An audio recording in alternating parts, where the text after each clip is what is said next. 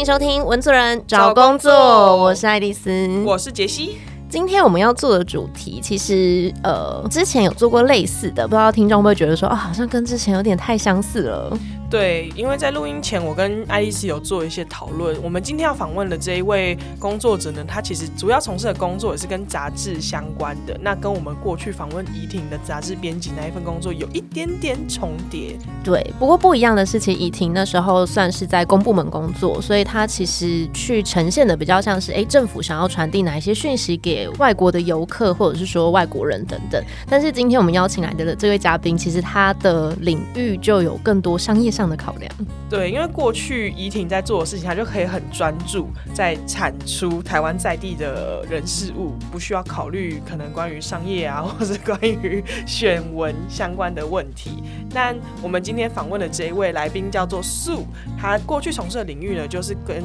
呃文化杂志相关的内容。那我们等下就请素来跟大家介绍一下。那我们欢迎素，嗨，大家好，我是素。想先请素来跟大家分享一下你的呃现在从事的领域，然后你们家的刊物大概会有哪一些的面向，跟你负责的工作。呃，严格来讲是之前从事的领域，我离职一小段时间了，但。呃，我们家的刊物呢，它就是它是一份月刊，然后是纸本的。那主要的内容比较发散，它就是有包含，比如说像是国际国内的重大新闻啊，然后经济科技面向的东西，然后也有音乐、电影、文化类的东西。再来呢，也有像是旅游啊、饮食、登山这类生活化的议题，真的是蛮广的，对，关注的面向很广。那你主要负责的内容是什么？呃，我主要就是因为我们杂志有跟一些国外媒体签约，所以呢，呃，我主要就是负责挑选这些国外媒体里面适合我们家的译稿，然后呃发给翻译或是我自己翻，然后另外的话也负责像是音乐、电影之类的专栏的作者的邀稿这样。那像这样子类型的工作，想要请素先简单跟大家分享一下这个工作的待遇大概到哪里？待遇哦，好，我可以讲，就是之前我刚进去的时候，跟老板是提出三万三，然后我那时候有点小不爽，因为我前一份工作就是 三万三，然后我就跟他说，哎，我想要比前一份更高，因为是他主动找我去的，然后他就给我三五，但是我在那边待了三年。只调过一次，而且还是因为我同事主动去要求，所以我们两个人才调了两千块。文族人真的不容易。对啊，你看他要做的事情这么多，然后还要有呃外稿的能力，对对，但他待遇差不多，大家可以参考是三万多，然后努力待待待，可能可以接近四万，对，这样子。可是我必须要讲，就是这算多的了。你说以杂志业来说吗？就我所知，就是嗯，尤其是刚入行、刚进去，呃，像我就是之前从来没有任何编辑经验，嗯，然后我也不是传播领域类毕业的，我是英文系的，对，所以嗯，就我听说啦，这算多的，可能有的不到三的也有。哇，所以其实以就是文字或者是媒体工作者来说，其实三十到四十 K 的这个。待遇就差不多了，嗯，听说也是这样。其实它相对来说还蛮低薪的。那你觉得说继续支持你在这个行业里面，你觉得这个工作的价值跟它的使命感在哪里？嗯，价值跟使命感，我可能不会用这么这么高这么高的词，但是不能说它没有价值。那很多人宁愿舍弃价格的原因，也是因为它可能有一份价值在那。我觉得，呃，做内容的人，不管是任何形式的内容啦，其实他都一定是想要告诉别人他们不知道的事。嗯嗯，就我很常引用，就是像那个杨德昌电影里面一一里面那个杨洋，他会去拍别人的后脑勺嘛，然后拿给那个人看，然后他的理由是因为这些人看不到自己的后脑勺。嗯，就是想要去告诉别人他们看不见、不知道的那个面相。我觉得这是做内容。呃，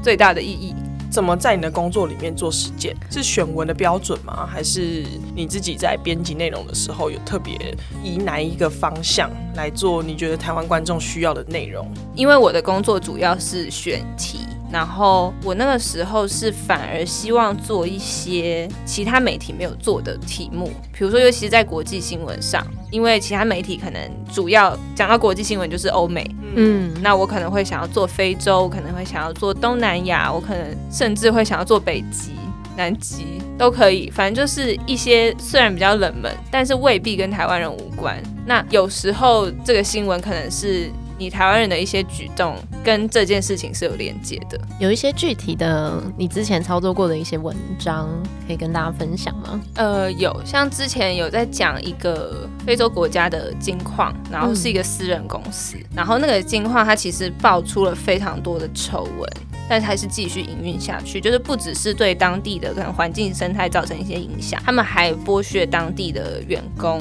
这类的新闻。然后其实同样的事情发生在很多比较贫穷的国家，那可能就是像是中南美洲或是非洲都是。那等于是说他们出产了非常多的矿产，我们台湾人都有在用。但是我们却不知道这个东西背后是怎么来的，所以我就觉得说，这个其实也可以让台湾观众知道，虽然未必是直接跟他讲这句话，但是就是知道说，你的消费行为其实是可以改变一些事情的。比如说，你可能去看它的生产地，你可能去看它是不是呃通过了一些公平交易的认证之类的。嗯，那你要怎么知道说你产出的这些内容真的可以被台湾观众所？呃，吸收或了解，我无从得知。这个这个是一个问题，就是这个是纸本的一个问题了。销量不能代表它吗？我觉得不能，因为我其实认识蛮多有订阅我们刊物的人，跟我说啊，我有订阅，可是啊，我已经大概有十二期都没有拆开那个塑胶袋了，就是。他根本完全没看啊！哎，我觉得这也是一个很有趣的现象，就是大家到底在买这些呃消费的这个过程里面，他到底想要获得什么？就特别是这样子的一个纸本的刊物，因为它其实是内容嘛。你说买一个文青感吗？对，我在想会不会其实大家有一些默默的有这种行为。呃，我当然不能以偏概全，就是一定有一部分人是真心想要看内容的，嗯，那可能有一部分人是他真心想要看，但他一直没有动力去看。但是我觉得有非常非常大的一部分人，确实就是你说的买一个文青感，嗯。可是我自己在对于媒体的观察是，现在好像很少大众媒体，还蛮多是很特定的分众媒体。假如说它就是面向。呃，旅游类型的人，或面向呃妈妈类型的人，这种面对特定的族群，然后把它挖得很深，粘住度很高。可是以你们的杂志来说，你们要谈的面向这么广，是不是也会让你们接触的受众更难去预期他接下来可以收到的内容？我觉得也不至于啦，只是我觉得我们的形式可能就是因为我们字非常多，然后我们有四十页很大张的纸。所以确实，有些人可能就会觉得门槛比较高。然后，但我未必觉得内容分散是一件坏事。你看，像比如说苹果新闻好了，它也有很多个专栏啊，就是未必说一定要扣合在一个很特定的主题上面。只是我觉得，另外会造成一个问题，是因为苹果新闻它是网站嘛，对，可是我们是纸本。所以我以前都会形容我们的刊物很像格子去，就是在每个格子里面，比如说国际新闻的格子放国际新闻，那电影的放影评，这样子把它塞进去之后，我尽量塞好的东西给你。可是你要不要看？你要不要拿走这个格子里面的东西？你买不买单？我不知道。你就算买了这一份刊物，等于你走进格子去，但是你到底会不会拿走里面的东西？这个是我没有办法得到的回馈。你的举例指的是你们很像内容的选物店吗？就是你们把内容选进去这个这个店铺里面，然后把每一个格子都填满。但是实际上，呃，所谓消费者走进这个选物店之后，他可以获得多少东西呢？就是你们没办法知道的资讯。对他可以获得什么东西，甚至他有没有看我也不知道。就算他打开了这份报纸，他可以跳过这个这一篇，他可以只看其中一篇。嗯，那他看完之后。他有什么感受？他觉得这篇呃跟他有关无关，或者他觉得写的很烂，写的很好，这些其实我很少有机会知道，因为也不是说每个人都会去很积极的反应。那他们可能跟我们反映的管道就是 email，再不然就是我们可能会去搜一些社群媒体上他们 hashtag 我们家杂志的名字，但那个相对来说很少很少，每一期可能都不一定有一个。我其实觉得这种形式从素刚的分享可以看到两个面相啊，就一个面相的确是呃不好的面相来想，会觉得好像有一些真实的反馈，或者是你到底做的好或不好，没有办法像现在数位媒体一样可以得到及时的回复。但是我在想的是，你进这个产业选择这样子的工作，肯定还是有他在选文或者是他在从事的过程当中，让你觉得比较有成就感，或者觉得蛮享受的部分。有，但是我现在想起来比较像是在自爽啦，因为就像我刚刚讲的嘛，你不知道读者的反应，但是呃，可能我做了一个主题，或是我去访问了一个艺术家，然后我觉得我自己做的相当不错的时候，确实是会有成就感的，或是我原本企划的目标我达到了之后，我会很有成就感，甚至于偶尔会有几期。反应比较热烈，就是真的会有人在社群媒体上面说，哦，这一期他们做了这个，然后写的很不错的时候，那个成就感是极大的。嗯，等于说你们其实，在选文或者是选题的上面，比较不受观众的限制，呃，比较不受观众口味的影响吗？是这样？对，可以这样讲。就是我以前的老板常说，就是媒体不是用来取悦读者的。哦，好高大上哦，真的。所以呃，根据他的这个理念，其实他也不会要求我们去针对销量做任何内容上、内容方向上的更改。那这样我就很好奇，你们的盈利来源是什么？其实那时候主要是呃，一方面是广告，然后再一方面是政府标案，然后再来就是也是类似广告，就是伪制案，就是比如说假设呃。有一个艺廊要开幕了，那他想要宣传这件事情的话，他可能会请我们去帮他们做一份特刊，这样子，类似采访广编的概念。对，也未必是采访，反正那个特刊内容就是我们企划，它里面可能有采访，可能有邀约呃艺评人进来写一些东西，这样子，算是叶配文吗？呃，它可以是叶配文，但它也可以不是，因为这份特刊不一定会夹在我们的报纸里面。哦，它等于是联名吗？这样可以这样算？对，伪制案就是，比如说有时候政府也会委托我们做一些东西，就可能做文字或者是图像的产出，但这个东西产出之后会放在哪里，不一定是你们的杂志。对，哦。其实我刚刚在听素分享这一段的时候，我一直想到，就是因为我自己的工作会接触很多记者或者是一些媒体的前辈，他们的言语当中其实也有反映出一点点这样子的时代改变的这种感慨。因为稍微跟年长一点的长辈的记前辈记者聊天的时候，他们其实也会有一点点这种傲气，就会觉得说我以前的媒体是很崇尚的，他们在挑选大家可以看到什么，他们就告诉大家你应该要看到什么。嗯，可是他们的言语当中会知道说他们。其实觉得，哎，现在的媒体就是很酷哦，就是哦，我们立刻可以知道，就是大家喜欢不喜欢，大家想看什么。可是同时间，他们其实有一点点的觉得，哦，你们就是照美流量走。然后他们觉得，对，然后他们也会有一点觉得说，哦，现在的媒体的从业的人员好像也门槛也不高，就是在这个时代的改变上面，其实一直在发生的一件事情。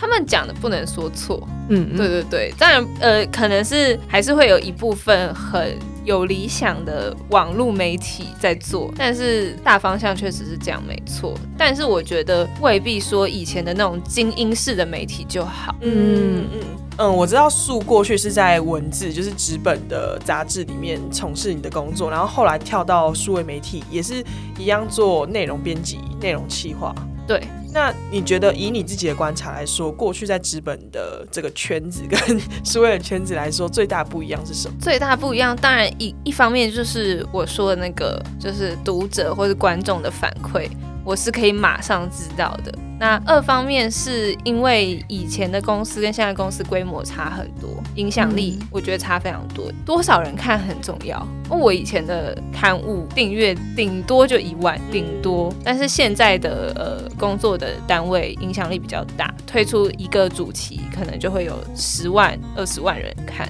这样。那对你来说，你在选题上会特别因为这个载体的不同而有不同的选择吗？会，我觉得差超多。就是以前比较像是我想放什么我就放什么。当然，可能因为以前的那个组织比较小，我上面就是老板了。嗯，那但我现在上面，我可能我还有一些比较资深的同事，还有主管，还有总编在上面才是老板。所以以前是我自己一个人选，现在的话就是每周都会有选题会议，然后大家讨论做哪个题目会中。那很多时候这些题目可能就是要跟台湾人当下最在乎的事情有关，比如说他们会做王力宏的时候，就要做王力宏跟李静蕾的事情。嗯，然后之前比较热的像什么中一中那个音乐老师的事情，嗯，那他们就觉得判断说有可以做的点就一定要做这样子，就是还是会有流量的考量，流量是算是最大的考量。我觉得蛮明显的，可以感受到，就是我觉得数位大家一定比较好理解啦，就是觉得反正就是求大家看嘛，求大家可以关注，然后求流量、求数据。但我会比较好奇的是，那到底在坚持着做这样子比较小众的呃刊物，或者是比较旧有我们觉得比较旧的载体的这些人，他们的追求，或者是他到底想要达到什么？嗯，我自己觉得相对来说，尤其是比较小众的东西，它比较像就是在同温层里面，嗯，你传达这个东西，但它并没有颠覆任何人的认知，你就比较像是在取暖获得认同。所以，我相对来讲，我反而比较觉得，真正可以把你想要做的议题推广出去的是现在新时代的网络媒体，等于它跨出来了。对你找到异温层，对，就是要找到异温层。但当然也是我现在很苦恼的部分，是，呃，你要先让别人认同你，你才能把你真正想要讲的东西讲出去。就是你说话技巧非常高超，不管是。文章还是什么形式都是一样，所以我觉得这个部分是困难的啊，新的挑战。就是我觉得可以回到我们原本在访纲里面想要谈的关于文字力跟沟通力。就虽然现在已经是数位时代，然后这么这么多的讯息发生在我们的每一天每一刻，可是我们要如何把一个议题好好的让对方知道这件事情，其实还是非常难的。哦，我觉得超难。我觉得真的超难，因为我现在每天都在思考这件事情。那相对来讲，以前纸本的时候，可能我就是很单向的丢出去啦，就是我可能不太会在意别人接收的程度多少。假设你第一句话门槛很高，或是他第一句话他就不认同，嗯，看不懂，他就不会继续再看下去了。那你要传达的东西根本什么都传达不出去。嗯，所以现在相对是到底要怎么由浅入深？重点是你前面还不能激怒人家，而且我觉得现在数位很可怕的是，你其实假设是影片好，你根本可以看到他在哪里离开的。哦，对，所以你就可以知道你写的那个脚本到底在哪一点出错了。就哦，好，你后面的东西就没有人接收到了，超级恐怖。像是呃，网络文章也是啊，它的阅读时间其实那个都是可以追踪的。嗯，就是你待过文字又待过数位，你有觉得就是杂志业它在整个媒体的这个生态里面，它的特殊性在哪里？呃，我觉得几乎每一家纸本都在转数位了，就是这个是不可抗力，他们不可能抵挡的。那你说同时兼顾纸本跟数位这些媒体，他们纸本那块到底是什么意义？除了是给一些真的还很喜欢看实体的人来说以外，我觉得，嗯，它比较像是一种情怀吗？就像刚刚爱丽丝分享，就是可能一些。比较老的媒体人，他们会觉得在纸本上可以做到的事情，比如说是真正传递有用的资讯，而不是哗众哗众取宠的资讯。那我觉得纸本留下来的话，它比较像是一份提醒嘛，就是可能可以让人也有一个小小的空间去做这一块。所以它是以情怀为主嘛？因为我刚刚比较不认同的地方是，我觉得数位内容上面也是还蛮多不哗众取宠，应该是说它比较百家争鸣，就是嗯有。有哗众取宠的部分，当然也有，就是真正在做内容深度的东西。这样讲好了啦，就是所有资本媒体面对转型的时候，他第一个要考量的就是他上架，他花了很多的时间成本、人力成本上架到数位之后，他不得不要考量流量。嗯，那所以，除非你的根基够稳，做大了之后，你才可以去做那些有深度、不哗众取宠的东西。所以我觉得要看啦，除非你是像是报道者那样子的 NGO 接受捐款，他可以完全不在乎这件事情以外，你可能都会有两条路线，不管是不是用纸本呈现还是用网络呈现，它可能都会有一条就是吸引点阅的路线，跟一条我做深度的路线。嗯嗯嗯嗯，像进传媒，它就是确实有蛮多是否流量的综合性，比较新三色的内容，艺人啊，或者是网红之类的。可是它同时也在做还蛮多很深入的小说 IP 等等这些内容。其实我觉得他们也投入非常非常多的力气在做这件事情。但就像刚刚素分享，它就是根基要够深够稳，然后流量够大，它才有那个资本去做他觉得有内容跟深度的东西。对，就是可能有理想的状况，就是你可以一部分靠着那些骗流量的东西 进来赚钱，然后用这个骗流量的东西赚到的钱去投注在那些呃真正好的东西上。可是这一个整个逻辑，我们忘记思考的是受众。嗯嗯，对，就是说，好，你把时间成本、金钱成本花在深度的议题上了，有没有人要看？我觉得也是很重要的。我觉得这个可能就是数位时代所有媒体人都要去思考的一块。嗯嗯嗯，我觉得那有点不可抗力啦，就是大家多多少少就很容易被那些吸引眼球的东西给吸走。可是这些眼球的东西又通常代表着获利，这个媒体可以活下来的一个基础。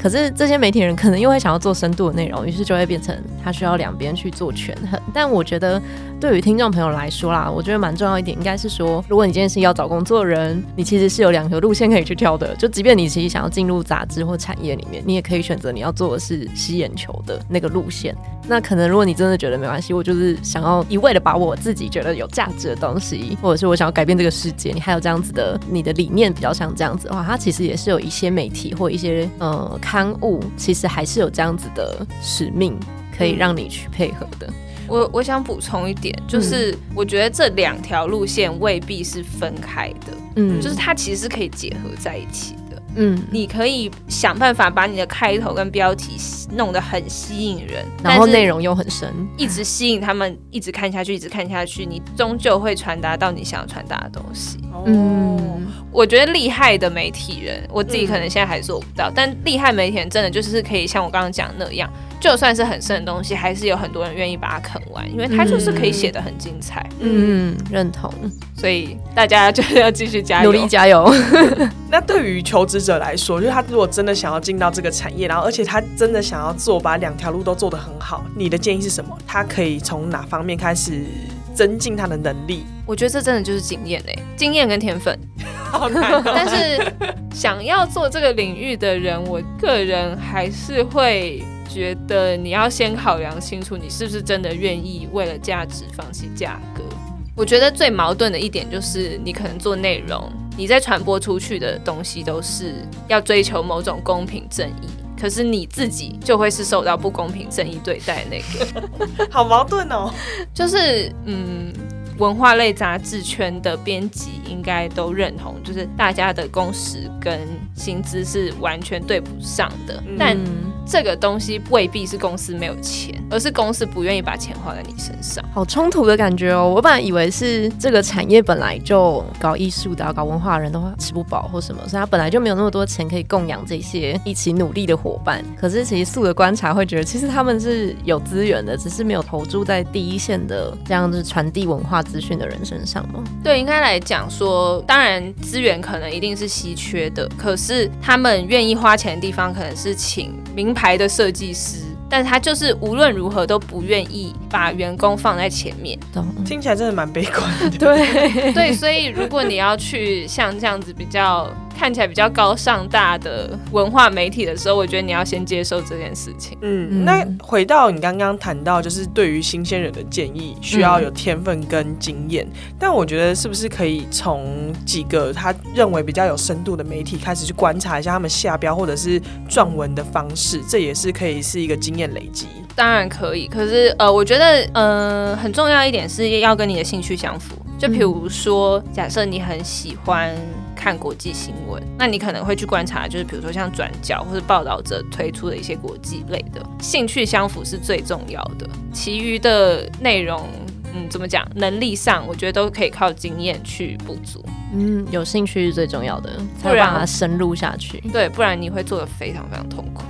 我觉得今天的内容其实蛮精彩，因为不管是一个比较深的访谈，我们去聊了很多像是数位啊，或者纸本上面一些冲突，或者是说，呃，素在这个产业里面的一些观察，甚至是对于即将可能还是有这样子的理想抱负要投入的人，他的建议是什么，或者是说，整个有没有办法把比较高大上的一个产业结合现在的吸眼球这样子的趋势，我觉得都有一些蛮深入的观察，是很精彩的一次分享。苗叔最后有没有什么想要呼吁即将投入这个产业里面的一些勇者？呃，做内容的话，表达很重要嘛，所以我相信啦，就是嗯，好好的表达一件事情的能力，在各个领域都是很重要的。所以，对，也许你做内容之后，你就可以嗯，转型到一些比较高薪的产业，也说不定呢。大家抱有希望啊！对，最后还是很有希望的作结，积极、乐观、正面。